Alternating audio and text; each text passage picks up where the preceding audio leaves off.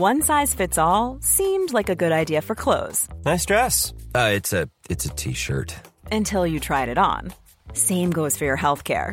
That's why United Healthcare offers a variety of flexible, budget friendly coverage for medical, vision, dental, and more. So, whether you're between jobs, coming off a parent's plan, or even missed open enrollment, you can find the plan that fits you best. Find out more about United Healthcare coverage at uh1.com. That's uh1.com.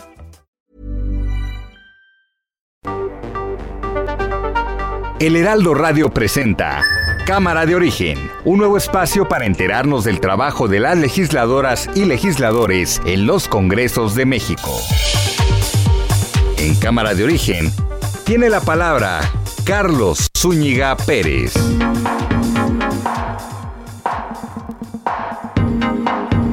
Cuatro en punto, gracias por acompañarnos en esta nueva emisión de Cámara de Origen, arrancando mes, día 1 de octubre de 2021 con mucha información que compartir en la siguiente hora. Tendremos, por supuesto, las noticias del día y veremos cómo se dio un cambio, una nueva era política en la capital de la República Mexicana, porque hoy entraron los nuevos alcaldes, entraron ya a trabajar los nuevos alcaldes.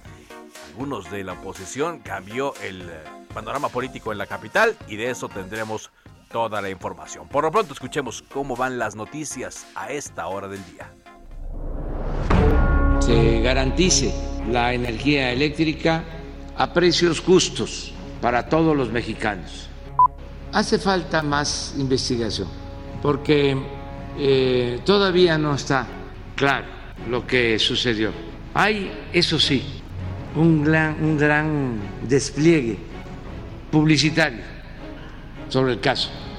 Pues también este, amor y paz, entender que debemos eh, perdonar, no olvidar, pero perdonar. Y es un acto de humildad ofrecer perdón. Cuauhtémoc Blanco, gobernador de Morelos. Su, idea, su ideal era claro ejemplo del desarrollo social sin dejar a nadie atrás. Él sabía que el avance se obtiene a través del rezago y la marginación de la población en una ilusión. Gonzalo Durán Chincoya, diputado local de Veracruz. Yo les pido con todo respeto y favor cuando se dirijan hacia mí por el pronombre el diputado, si se refieren a, la parte legislativa, y ellas si se refieren a lo nivel personal. Eduardo Clark. Continuamos en semáforo amarillo por lo menos dos semanas más. Quedamos en 11 puntos, es decir, a un punto del verde. Alfredo del Mazo, gobernador del Estado de México. Durante las próximas dos semanas, el Estado de México se mantiene en semáforo amarillo. Podemos seguir avanzando. Debemos de seguir siendo responsables. Debemos de seguir cuidando todos de todos. Y aquí más información del momento. Mauricio Curi rindió hoy protesta como gobernador de Querétaro, el desembanado del partido Acción Nacional. Mientras que en Michoacán también inició una nueva era política. Alfredo Ramírez Bedoya del Movimiento de Regeneración Nacional Morena asumió el cargo de gobernador. Los 16 alcaldes electos de la Ciudad de México también rindieron protesta el Congreso Capitalino, a tres meses de haber ganado las elecciones del día 6 de junio. Aquí lo llamativo son los nueve alcaldes eh, de una alianza opositora o de oposición, en algunos casos que entran en funciones, otros que también fueron reelectos como en Benito Juárez y Coajimalpa, pero como le decía, el mapa político cambia en la capital. La jefa de gobierno de la Ciudad de México, Claudia Sheinbaum, respaldó la iniciativa de reforma eléctrica que el presidente de la República envió ya anoche al Congreso. Dice que no se nacionaliza el sector, sino que se fortalece al Estado en la materia. Y en torno al incendio, al incendio provocado, ya videos, bueno, menos un par de videos que demuestran lo que ocurrió en la discoteca Baby O de Acapulco, el todavía gobernador de Guerrero, Héctor Astudillo, señala que representa un golpe, y vaya así, un golpe a la imagen del puerto de Acapulco. En tanto, los empresarios de Guerrero pidieron a la Fiscalía General de la República que atraiga la investigación del caso de este incendio provocado en la discoteca Baby O. La Secretaría de Salud habilitó el registro para vacunar contra la COVID-19 a adolescentes de entre 12 y 17 años, adolescentes mexicanos, con alguna comorbilidad. Esta es la condición que ya está estipulada en algunos lineamientos que estableció el eh, propio gobierno federal para darle la vacuna a estos menores de edad. En Querétaro, más de 2.000 personas fueron desalojadas por las lluvias que causó el desbordamiento del río San Juan esta madrugada. Hay también afectaciones en los municipios de San Juan del Río y Tequisquiapan. Digo, vaya que esta eh, temporada de lluvias ha sido eh, muy, muy dura para algunas regiones. En particular, pues ya lo vemos, ¿no? Querétaro, Hidalgo, el Estado de México, que también registró ayer fuertes lluvias e inundaciones en eh, los municipios de Catepec y Coacalco y también aquí, la Ciudad de México como le decíamos, eh, eh, en unos momentos eh, vamos a, dar información de la iniciativa que el presidente Andrés Manuel López Obrador presentó ayer, envió ayer a la Cámara de Diputados como Cámara de Origen para mm, reformar la Constitución y fortalecer la Rectoría del Estado en el tema de la generación de energía eléctrica. Eso será un poco más adelante. Pero por lo pronto agradezco mucho que esté en la línea telefónica de Cámara de Origen aquí en Heraldo Radio Germán Martínez, senador ahora del Grupo Plural. ¿Qué tal, senador? ¿Cómo está? Buenas tardes. Muy buenas tardes, Carlos. La verdad, un gusto estar aquí contigo. Igualmente, senador. Empecemos por lo último, de las últimas declaraciones que daba usted ya eh, como integrante de este grupo plural, era que, eh, pues, digamos que la parte económica no, no, no, no les motivaba que estaban, eh, no estaban ustedes buscando dinero para como grupo parlamentario, eh, para que a nuestro auditorio le quede claro, eh, diputados, sabemos que hay recursos que se reparten, aparte de la dieta, de lo que se le da a los senadores para gestión. ¿Qué limitantes y qué diferencia habría en este grupo parlamentario junto con nosotros en cuanto al tema del dinero, senador? Carlos, es, muy buena la pregunta. La verdad es que nosotros lo que nos interesa es tener voz libre y voz eh, eh, eh independiente eh, y, eso significa renunciar a, a, las prerrogativas que tienen todos los grupos parlamentarios, prerrogativas es decir, lana, para viajes, para comisiones, para dar regalitos, para lujos, para extravagancias. La verdad es que ah, ya no son tanto como antes, pero sí este a los grupos parlamentarios eh, escoltas este choferes eh, eso no nos interesa. Nos interesa que nos den turno al BAT para hablar que nos reconozcan como grupo. Tenemos más diputados más eh, senadores más senadores en nuestro grupo que otros grupos parlamentarios. El PRD tiene tres el el PES el PES tiene dos el PP cuatro. Nosotros somos cinco. Entonces que nos reconozcan eso eh, eh, que nos reconozcan eh, eh, que nuestra voz quiere ser una voz informada, estudiada, sensata, que no insulte y que luego no dé vergüenza salir a la calle y que le digan a uno, eres político, qué vergüenza. Que porque ahí en la tribuna ya no hay cortesías para debatir, ya no hay, ya no hay eh, eh, digamos, caballerosidad, como se decía antes, para eh, eh, el respeto al diferente. Nosotros no vamos a, eh, a insultar ni a quitarle lo que le corresponde a ningún grupo parlamentario, tenga o no tenga más diputados, más senadores, insisto, senadores que nosotros. Nosotros no vamos a quitarle nada a nadie. Lo respetamos, a todas las senadoras las respetamos y a todos los senadores los respetamos. Pero esto es en cuanto al, al, tema económico.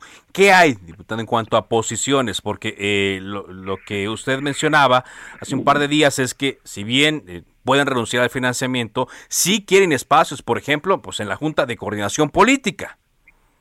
Ah, bueno, por eso, que nuestra voz se escuche en las distintas comisiones, que nuestra voz se escuche en, en, los distintos eh, espacios donde se delibera, en donde se gobierna la Cámara. Eh, eso sí queremos, queremos que, que, queremos más, más trabajo. Estamos renunciando de los cinco, tres somos presidentes de una comisión. Eh, eh, Nancy de la Sierra de Puebla eh, eh, era presidenta de la Comisión de Desarrollo Humano Sostenible eh, o Sustentable. segundo, Madero de la Comisión de Economía. Yo mismo de la Comisión de Puntos Constitucionales. eso, respondiendo a tu anterior pregunta, es también parte de, de dinero que se renuncia. Los presidentes de comisiones tienen dinero, tienen más dinero que los que no lo son. También renunciamos a eso. Lo que lo que este lo que nosotros queremos es que nuestra voz se escuche en todas las comisiones y se escuche en los órganos de gobierno de la Cámara eh, de Senadores. ¿Y para qué queremos que se escuche? Pues porque nosotros no vamos de parte del presidente ni en contra del presidente automáticamente. Nosotros no empuñamos la mano con el presidente, ni nos peleamos con el presidente de entrada, ni sino simplemente decimos estudiemos lo que dice el presidente, veamos lo que dice el presidente, le tendemos la mano al presidente y si lo consideramos bueno y de acuerdo a nuestra conciencia es bueno, pues lo votaremos a favor, venga de donde venga, apoyamos el bien, venga de donde venga. El presidente mismo ha dicho que él respeta a quien usa su libre conciencia, lo dijo en la mañanera de Andiel. Entonces, eso eh, que tenemos, estamos ejerciendo también, para decirlo en términos del obradorismo, el derecho a disentir que tenemos todos los mexicanos. Y nosotros, donde sí ponemos un límite, es no vamos a renunciar a la palabra, a defender la libre expresión, la, la, libre expresión que tiene Carlos Zúñiga en sus micrófonos como periodista y que tienen los periodistas que escriben en los periódicos, los periodistas que escriben en el Heraldo, los periodistas que escriben en cualquier periódico y su punto de vista, así también nosotros como representantes, nosotros queremos una palabra libre, nosotros queremos abierta, robustamente libre, con desfachatez, eh, para representar a los intereses de los ciudadanos. Nosotros no tenemos dueño, nosotros no tenemos partido, nosotros no tenemos una empresa que nos respalde, una empresa, un interés fáctico, nos, un, un, em, eh, eh, ni tampoco andamos en busca de una candidatura, pues no tenemos partido, ya este nosotros no buscamos eh, eh, defender los intereses del gobernador, eh, no quiero decir de cuál estado, del gobernador que sea, que los andan defendiendo también los senadores y los de oposición. No solo, luego los de oposición se quejan de que se los de Morena se inclinan frente al presidente. Bueno, pues los de oposición se inclinan frente a sus gobernadores. Y nosotros, y nosotros ni andamos construyendo proyectos personales, ni andamos en rencillas partidistas. libres, así como eh, creo que lo dijo en su segundo informe el presidente eh, López Obrador cuando hablaba de los jueces, ¿no? Eh, la arrogancia de sentirse libres, así les decía que, bueno, pues también se aplica la autonomía de los poderes, ¿no? Ojalá y así también sea de aquí en adelante. ¿Qué puede pasar de aquí a lunes, senador? Estoy platicando con Germán Martínez, quien fungirá como coordinador del Grupo Plural ahí en el Senado. En cuanto a las pláticas con la Junta de Coordinación Política, entiendo que el lunes se decide si reconocen o no esta nueva asociación de senadores. ¿Qué puede pasar?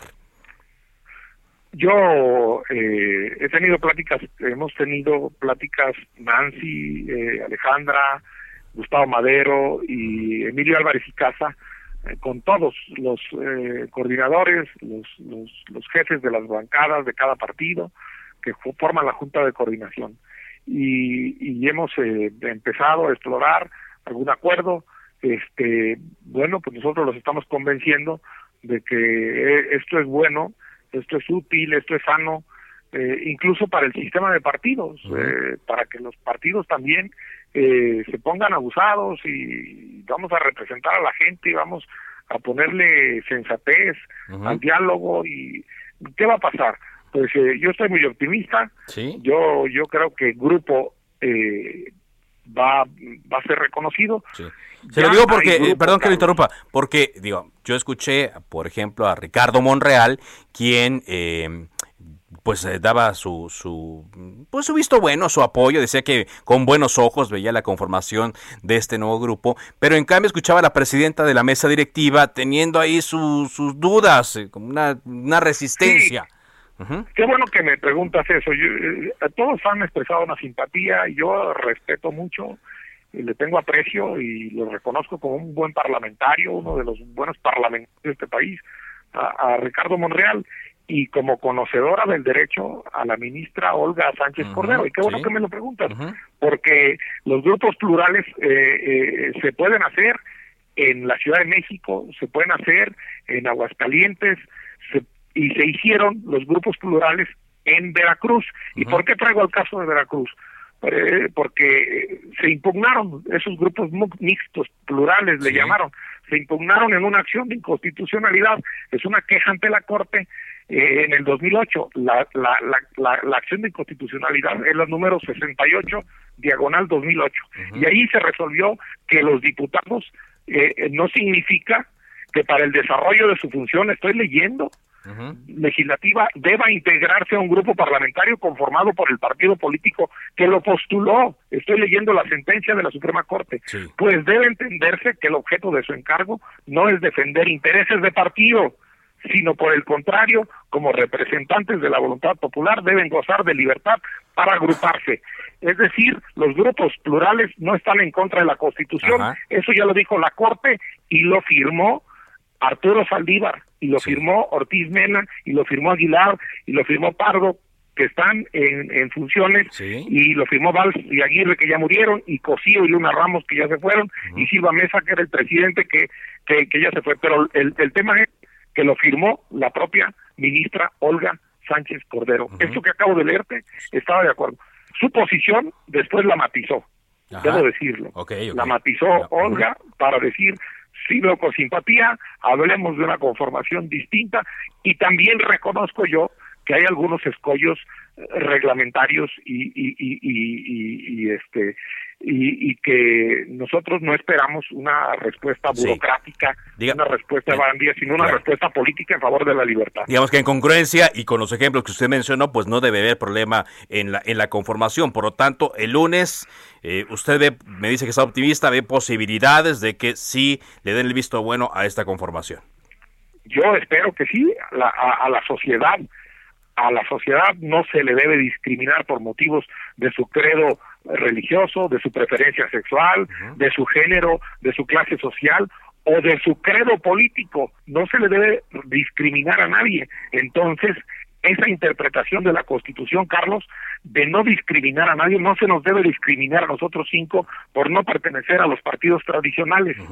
Y ya poco a poco la Constitución y el sistema político se ha ido abriendo se debe interpretar a la luz de no discriminar a nadie y de proteger a la libertad y al pluralismo. Y la Constitución dice que puede haber candidatos independientes. Y luego la Constitución ya dice que se puede reelegir. Esos son triunfos de los ciudadanos frente a la partidocracia, de los ciudadanos frente al sistema de partidos.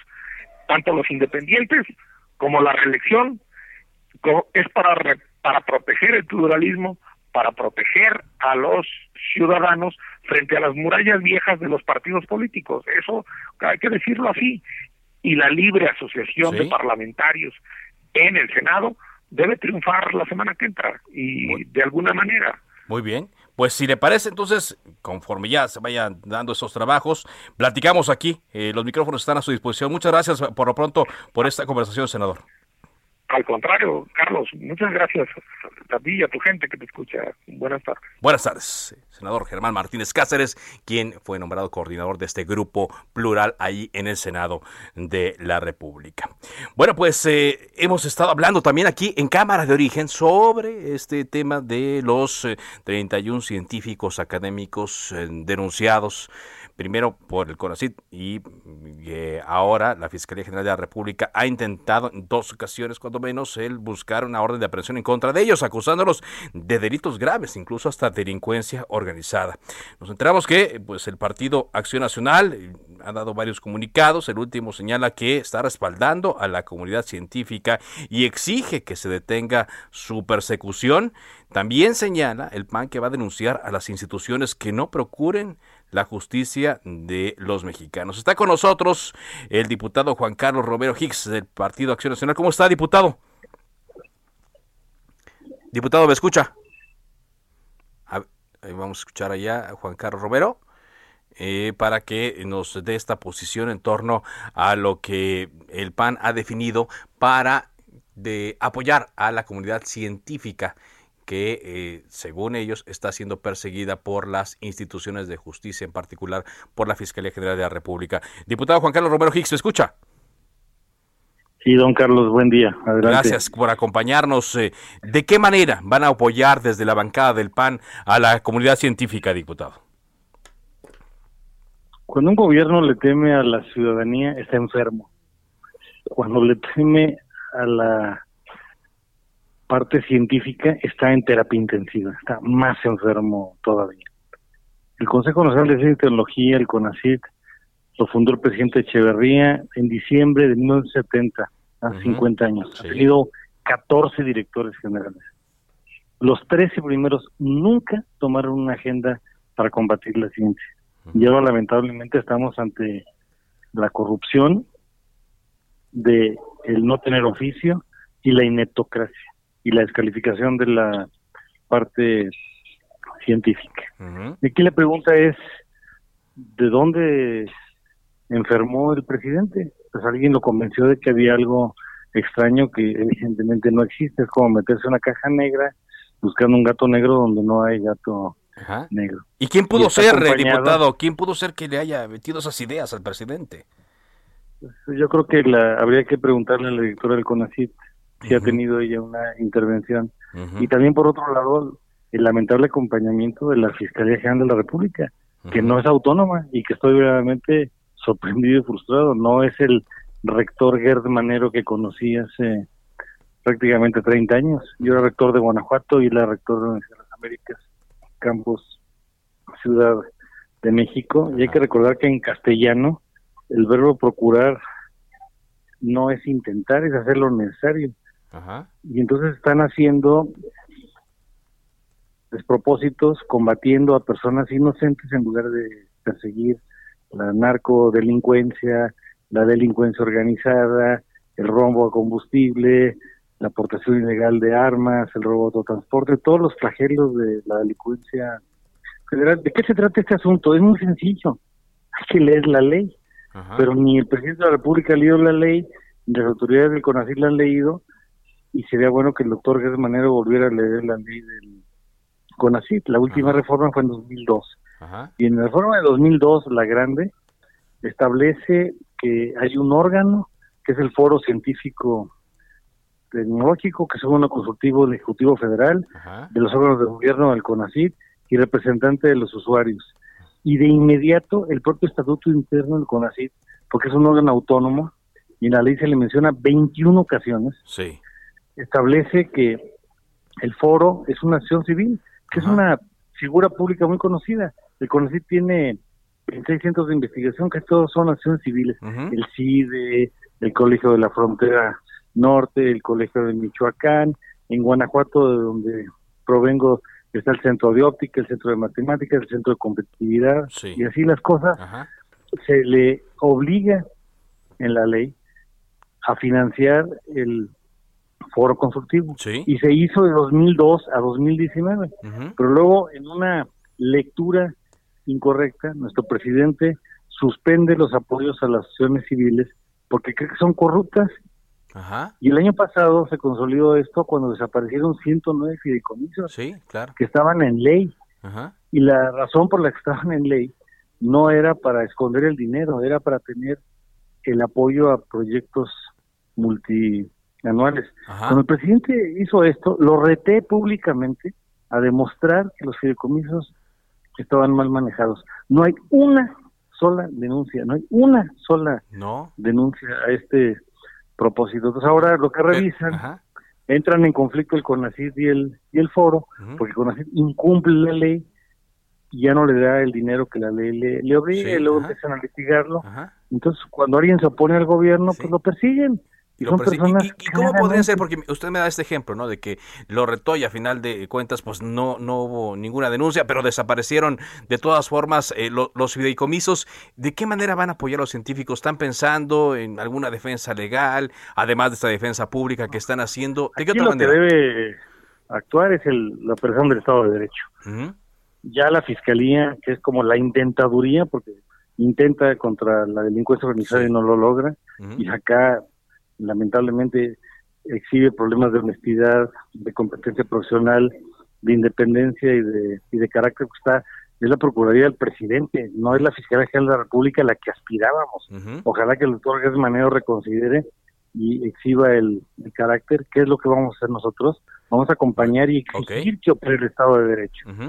Primero, que la Fiscalía se desista de este despropósito. Somos la burla internacional. Basta ver cualquier revista seria en materia de ciencia o publicaciones de divulgación científica y dicen, bueno, ¿por qué están haciendo esta pues eh, persecución cuando nunca antes tenían por qué hacerse? Parecemos un régimen totalitario, pues parece eh, estalinista. Segundo, aparte de que se desista, de que dé una explicación pública de por qué estuvo haciendo esto y que ya se retire. El foro consultivo, ¿quién, quién lo integra? Muy bien. Es una acción civil, están instituciones muy serias. La Universidad Nacional Autónoma de México, el Politécnico muchas, muchas asociaciones, el Centro de Investigación como el CIMBESTAD, la Academia de Ciencias, la Academia de Medicina. Diputado, me, cae, me cae la guillotina, pero le agradezco que me haya tomado la llamada y estaremos atentos a estas acciones, ¿le parece? Pues ojalá que esto se, corrija porque deberíamos... Eh, se decreta un receso. Vamos a un corte, pero volvemos a Cámara de Origen con Carlos Zúñiga Pérez.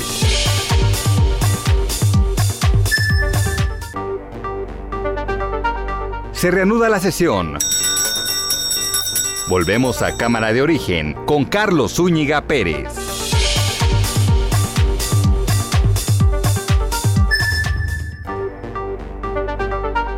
Contacte a Carlos Zúñiga Pérez en Twitter, Facebook e Instagram como arroba carloszup.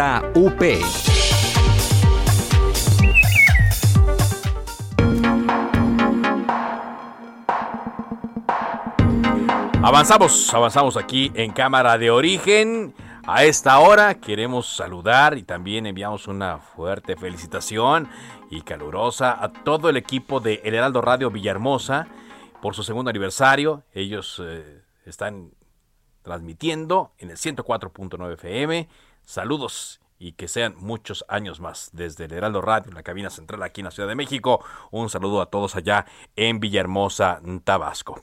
Le decíamos que ya ayer y cuando estaba en el límite, por cierto, del mes y pues, en el límite de la fecha que el propio presidente se había impuesto y que había mencionado en varias ocasiones, se envió una iniciativa de reforma constitucional en materia eléctrica que trae cosas eh, muy interesantes, eh, criticables para algunos, llamativas para otros. Viene una muy, muy buena eh, discusión que estaremos aquí en Cámara de Origen eh, viendo y que estaremos siendo parte de ella. Pero es una buena discusión. El presidente habló hoy al respecto. Paco Nieto, adelante con el reporte de lo que el presidente dijo en torno a esta esperada iniciativa enviada el día de ayer. Te escuchamos. ¿Qué tal, Carlos? Muy buenas tardes. Hoy el presidente Andrés Manuel López Obrador presentó la iniciativa constitucional para fortalecer a la Comisión Federal de Electricidad y también esta iniciativa, Carlos, pues contempla la explotación y el aprovechamiento del litio desde Morelos, desde Cuernavaca. El presidente explicó que esta iniciativa que ya fue enviada a la Cámara de Diputados busca evitar que suba el precio de la energía eléctrica y ahora se pretende que la Comisión Federal de Electricidad y sus plantas ya no sean subutilizadas.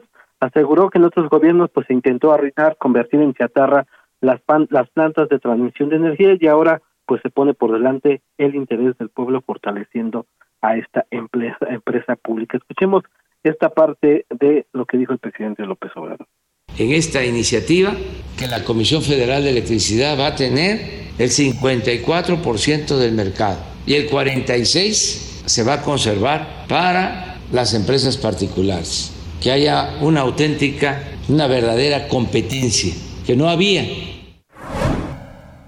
y bueno, lo que llamó mucho la atención fue este tema del litio. El presidente ya había adelantado que se analizaba incorporarlo a esta iniciativa. Explicó el presidente pues que sí se hizo de esta forma, es decir, el litio estará eh, pues explotado y regulado en esta iniciativa, pero el presidente dio más información, explicó que este tema será un tema que le corresponda única y exclusivamente a la nación, es decir, el litio eh, que hay en el subsuelo es de la patria, es de los mexicanos el presidente dijo pues que eh, hay varias empresas que ya levantaron la mano y únicamente van a quedar firmes las que pues tengan toda su documentación firme eh, eh, en orden y que pues que puedan comprometerse a hacer este trabajo. También escuchemos esta parte del En esa misma iniciativa se establece de que para la explotación de litio solo va a poder hacerlo la nación.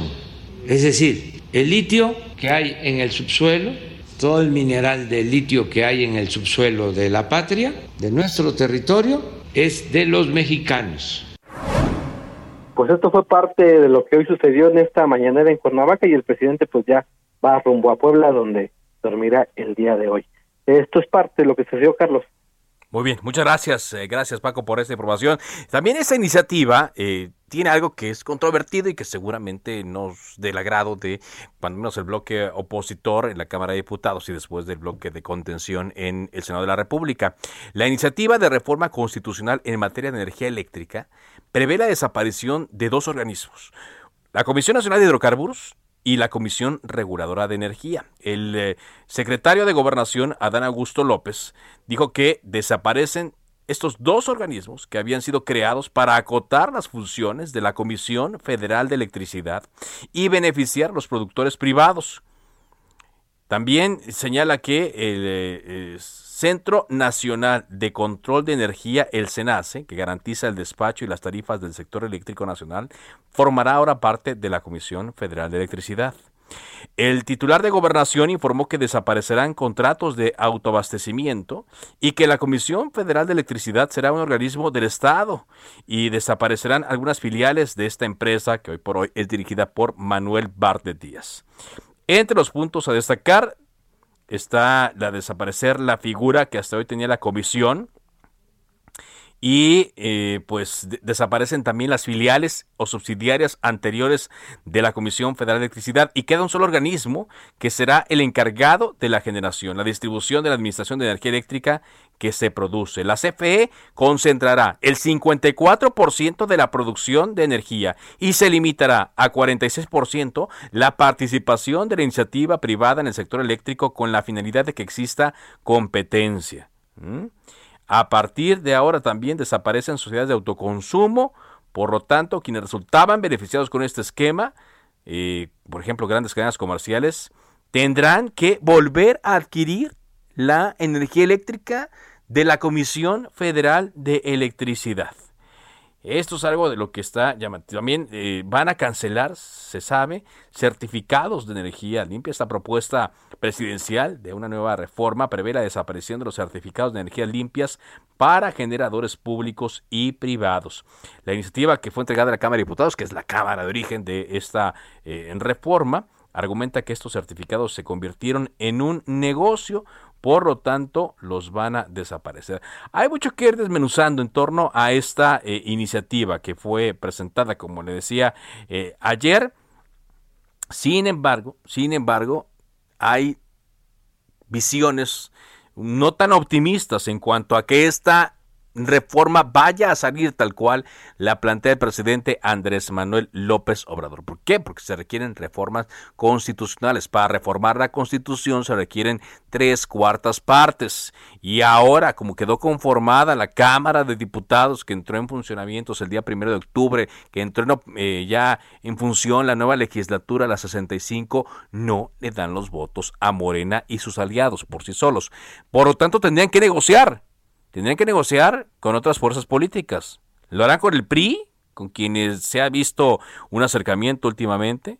Lo harán con Movimiento Ciudadano, que quedó resentido después de la forma en la que se em, repartieron las eh, eh, comisiones, porque pareciera que es un hecho que PAN y PRD no están de acuerdo, no van a estar de ninguna manera de acuerdo con estas reformas en materia de energía eléctrica. Así es que em, vamos a estar trabajando y desmenuzando a partir de la siguiente semana esta primera gran iniciativa que el presidente Andrés Manuel López Obrador envía a la Cámara de Diputados porque va por un control del sector eléctrico por medio de la Comisión Federal de Electricidad, acotando la participación de la iniciativa privada a lo que la empresa considere necesario. Un 54% podría ser generado por la comisión y la generación de energía eléctrica de privados un 46%.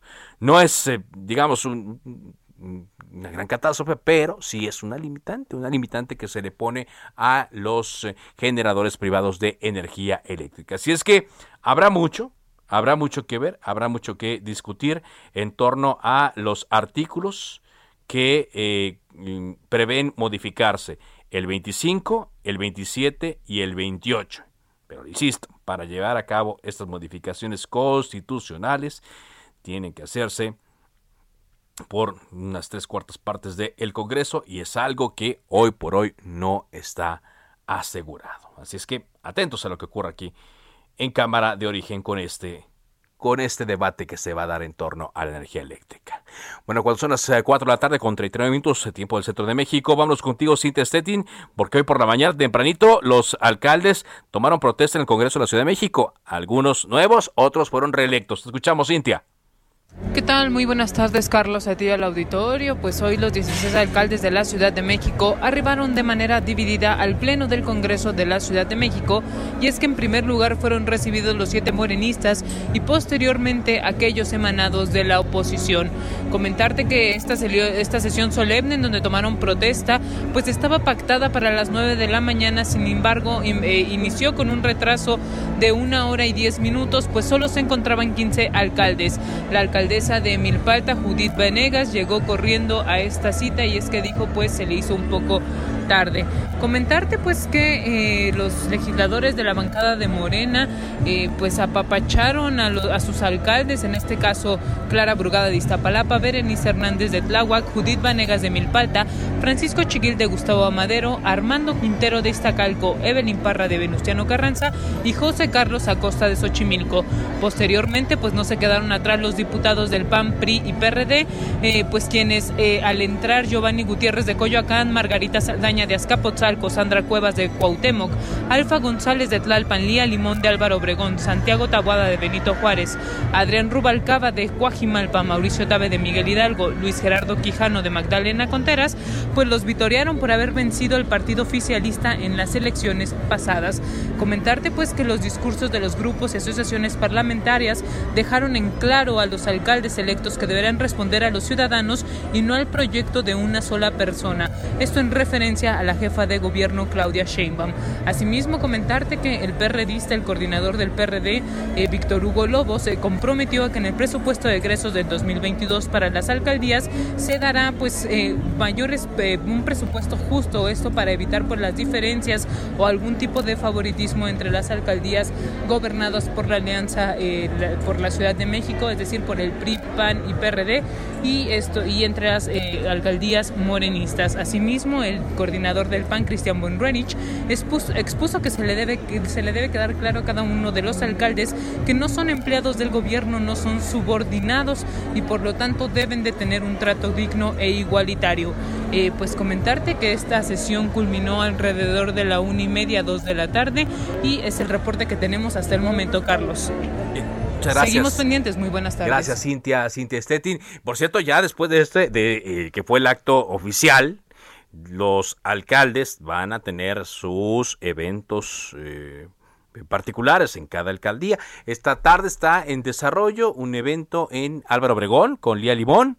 Está también un acto con la, el alcalde Mauricio Tabe de Miguel Hidalgo, con Evelyn Parra, la alcaldesa ahora de eh, Venustiano Carranza, y con Sandra Cuevas. Creo que Sandra Cuevas hasta quería ser como una kermés, algo por el estilo, un, un, pues un festejo, ¿no? Ya que toma posesión como eh, la alcaldesa de Cuauhtémoc. Así es que, y así seguramente habrá varios. Entonces, el acto protocolario ahí estuvo. Por cierto, hubo eh, unos eh, alcaldes que tomaron protesta con la izquierda, que son los alcaldes de Morena, ¿no? Los alcaldes de oposición con la derecha, y creo que fue el alcalde de Xochimilco el que se aventó una viva a la 4T también a la hora de que tomó protesta, tomó posesión. ¿Cómo ves, Ángel? ¿Cómo andan las cosas en las redes sociales? Ángel Arellano, muy buenas tardes. Carlos, buenas tardes. Buenas tardes a usted que nos sintoniza en esta tarde ya de viernes. De este viernes que pues está arrancando el mes de octubre, primero de octubre. Primero de octubre, mes rosa aparte. ¿eh? Oye, sí, y fíjate que ahora que dices de izquierdas y derechas, ¿cómo está el mapa de la Ciudad de México, no? ¿Cómo quedó después dividido? Dividido, exactamente, ¿no? Y, dividido, y, ojo, hay que decirlo también, eh, la zona metropolitana y sobre todo donde se concentra más población en el Estado de México, que los, municipios, lo que antes fue el corredor azul, pues ya no son el corredor azul, pues sí se lo arrebató la morena, pero son eh, azul, rojiblanco y amarillo, ¿no? de varios colores. Pero digamos que la ola se extendió en esta parte norte de la Ciudad de México, municipios del poniente y oriente de la Ciudad de México. Los del oriente quedan guindos y los eh, de el poniente del Estado de México, pues también con la alianza opositora. Así es, ahí está el arranque hoy de este nuevo mapa político. Vamos a las más leídas de nuestro portal. Fíjate que llamó mucha la atención la publicación del video donde pues no queda duda la discoteca Baby O fue incendiada.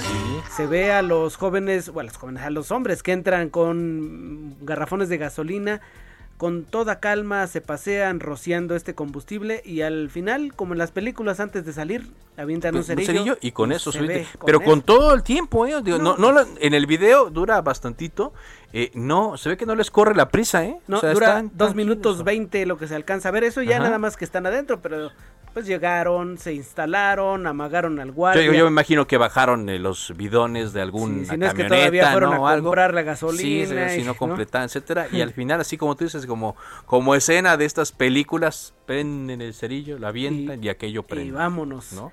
Así es, ah, pues ahí está el video si usted lo quiere revisar. También te lo mandé, Carlos, para que lo subas en tu cuenta de Twitter. Claro que sí. Arroba CarlosZUP para que usted lo, vea.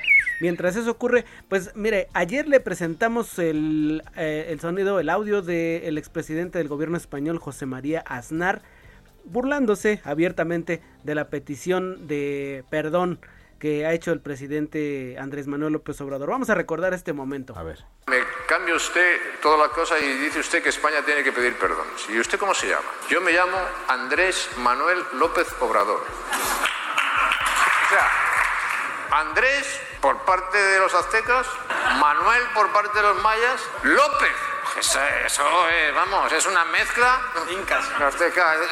Y Obrador de Santander, por, mayor, Si no hubiesen pasado algunas cosas, perdone, usted no estaría ahí. Ni se podría llamar como se llama, ni podría haber sido bautizado.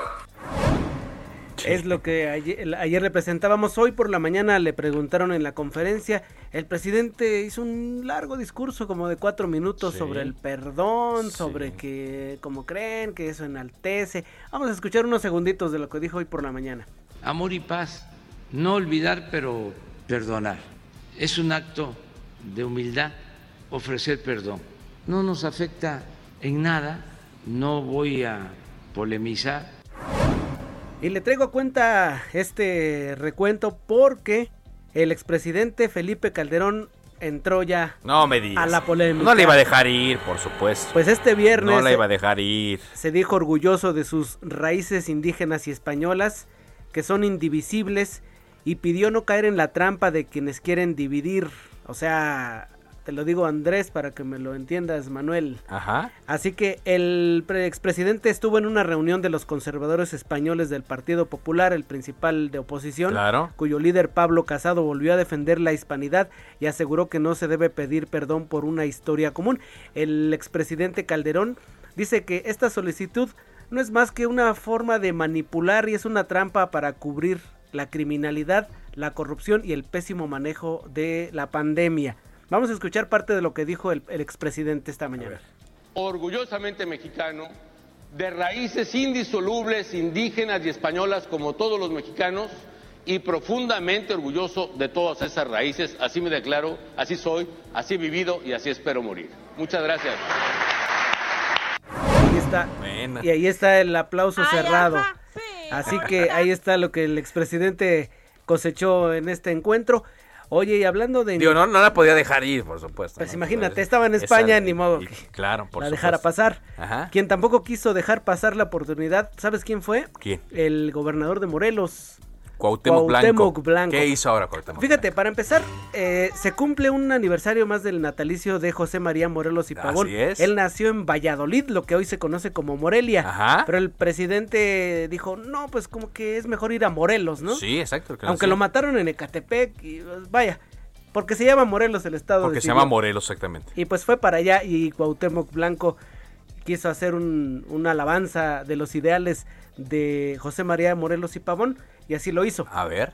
Su, idea, su ideal era claro ejemplo del desarrollo social sin dejar a nadie atrás. Él sabía que el avance se obtiene a través del rezago y la marginación de la población en una ilusión. Ah, caray. Ah, caray. ¿Qué pasó, don ¿Cómo fue? ¿Cómo que a través del rezago? ¿Quién le escribió eso? ¿Lo leyó mal? No, sí creo que, ¿Qué fue, no? que lo, lo, leyó mal, pero mira, tan tranquilo debe estar el Cuau pues que no le importó este traspié que tuvo, porque vamos a escuchar qué es lo que dijo el presidente de él. Nos da mucho gusto estar aquí en Morelos con el gobernador Cuauhtémoc Blanco, al que apoyamos, al que respaldamos, porque no está solo Cuauhtémoc. Bueno, no, está, solo, ya ves que lo andan investigando y como aquel gritito que le echó a López Gatel, no está solo. No está solo, no está solo, pero bueno. Pues ahí está una un viernes movido, hay mucha información, Carlos, y pues de todo tipo variado para irse bien informados al fin de semana, entrar ya de lleno, Carlos. Oye, pues, eh, ¿te acuerdas que también platicamos esta semana con Armando Cetuche? es el coordinador de Morena en el eh, Congreso de Tamaulipas, que nos decía que entraban en funciones eh, formalmente, bueno, ayer fue la toma de protesta y hoy entraban en funciones la nueva legislatura, número 65. Pues resulta que hicieron un pronunciamiento los diputados de Morena cuando el gobernador Francisco Javier García Cabeza de Vaca eh, pues estaba en el Congreso. Escuchemos qué fue lo que acaba de pasar hace cosa de una hora allí en el Congreso del Estado de Tamaulipas.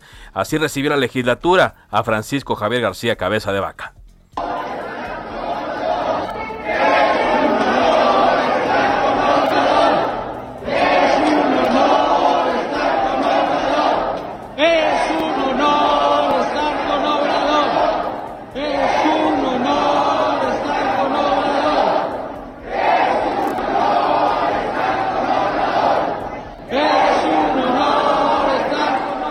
Sí, son mayoría, ¿no? Son mayoría y ya le habíamos platicado, ¿no? Que, eh, nuestras dudas a el diputado Armando Certucci, le decíamos que qué iba a pasar, que se iban a destituir al gobernador Francisco Javier García Cabeza de Vaca. Él nos decía que, bueno, primero tenían que ver cómo resolvía la corte este tuerto que quedó, de que si estaba desaforado o no, si tenían fuero o no, pero pues imagínate, ¿no? Este ya es pues el grito de guerra, tal cual, ¿no? Vamos a ver qué pasa en la corte y todo, pero es un honor estar con operador, ¿no? Pues sí. Pues gracias, de todo corazón. Muchas gracias. gracias. Ángel. Carlos, buenas tardes. Ángel Arellano, vamos a estar atentos. Hablando de eh, quienes entran en funciones también el día de hoy, Mauricio Curi del PAN ya rindió protesta como gobernador de Querétaro, Patricia López, corresponsal del Heraldo de México, con la información. Adelante, Patricia. Así es, muy buenas tardes, buenas tardes a la audiencia. Pues esta mañana Mauricio Curi González rindió protesta como gobernador de Querétaro en una sesión solemne de la sexagésima legislatura local en el Teatro de la República, donde aseguró que este es el momento de Querétaro, anunció la creación de un seguro del desempleo, el Instituto Querétaro del Emprendedor y prometió que en seis años este será el estado con menor pobreza en el país. Curi González también anunció un intenso programa en materia de seguridad porque dijo no hay espacio para el delito, por lo que garantizó que se actuará con absoluta firmeza y se castigará a quien viole la ley.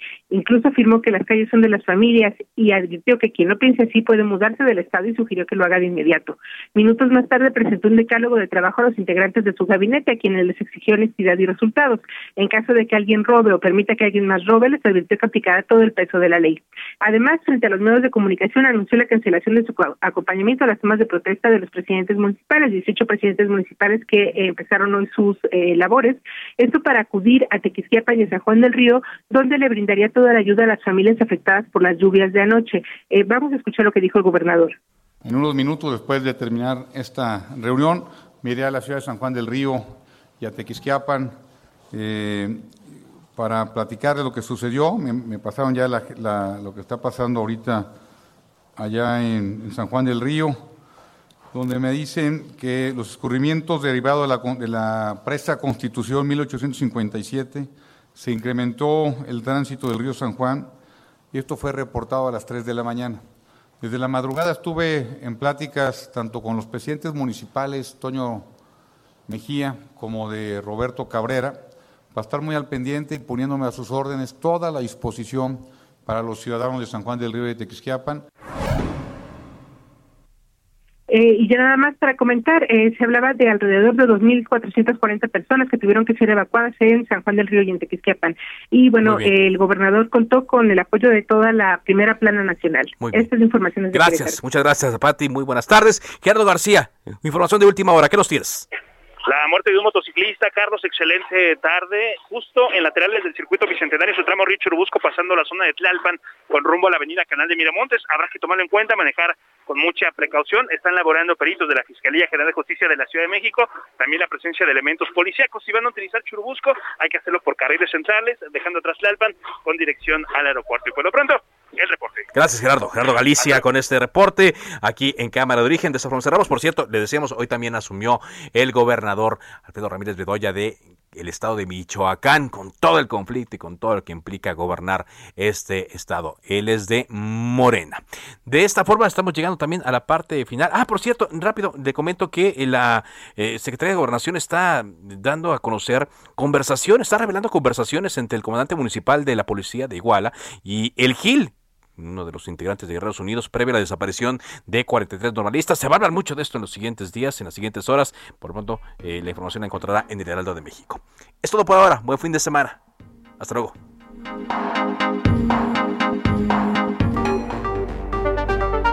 Se cita para el próximo programa. Cámara de origen, a la misma hora, por las frecuencias de El Heraldo Radio. Se levanta la sesión.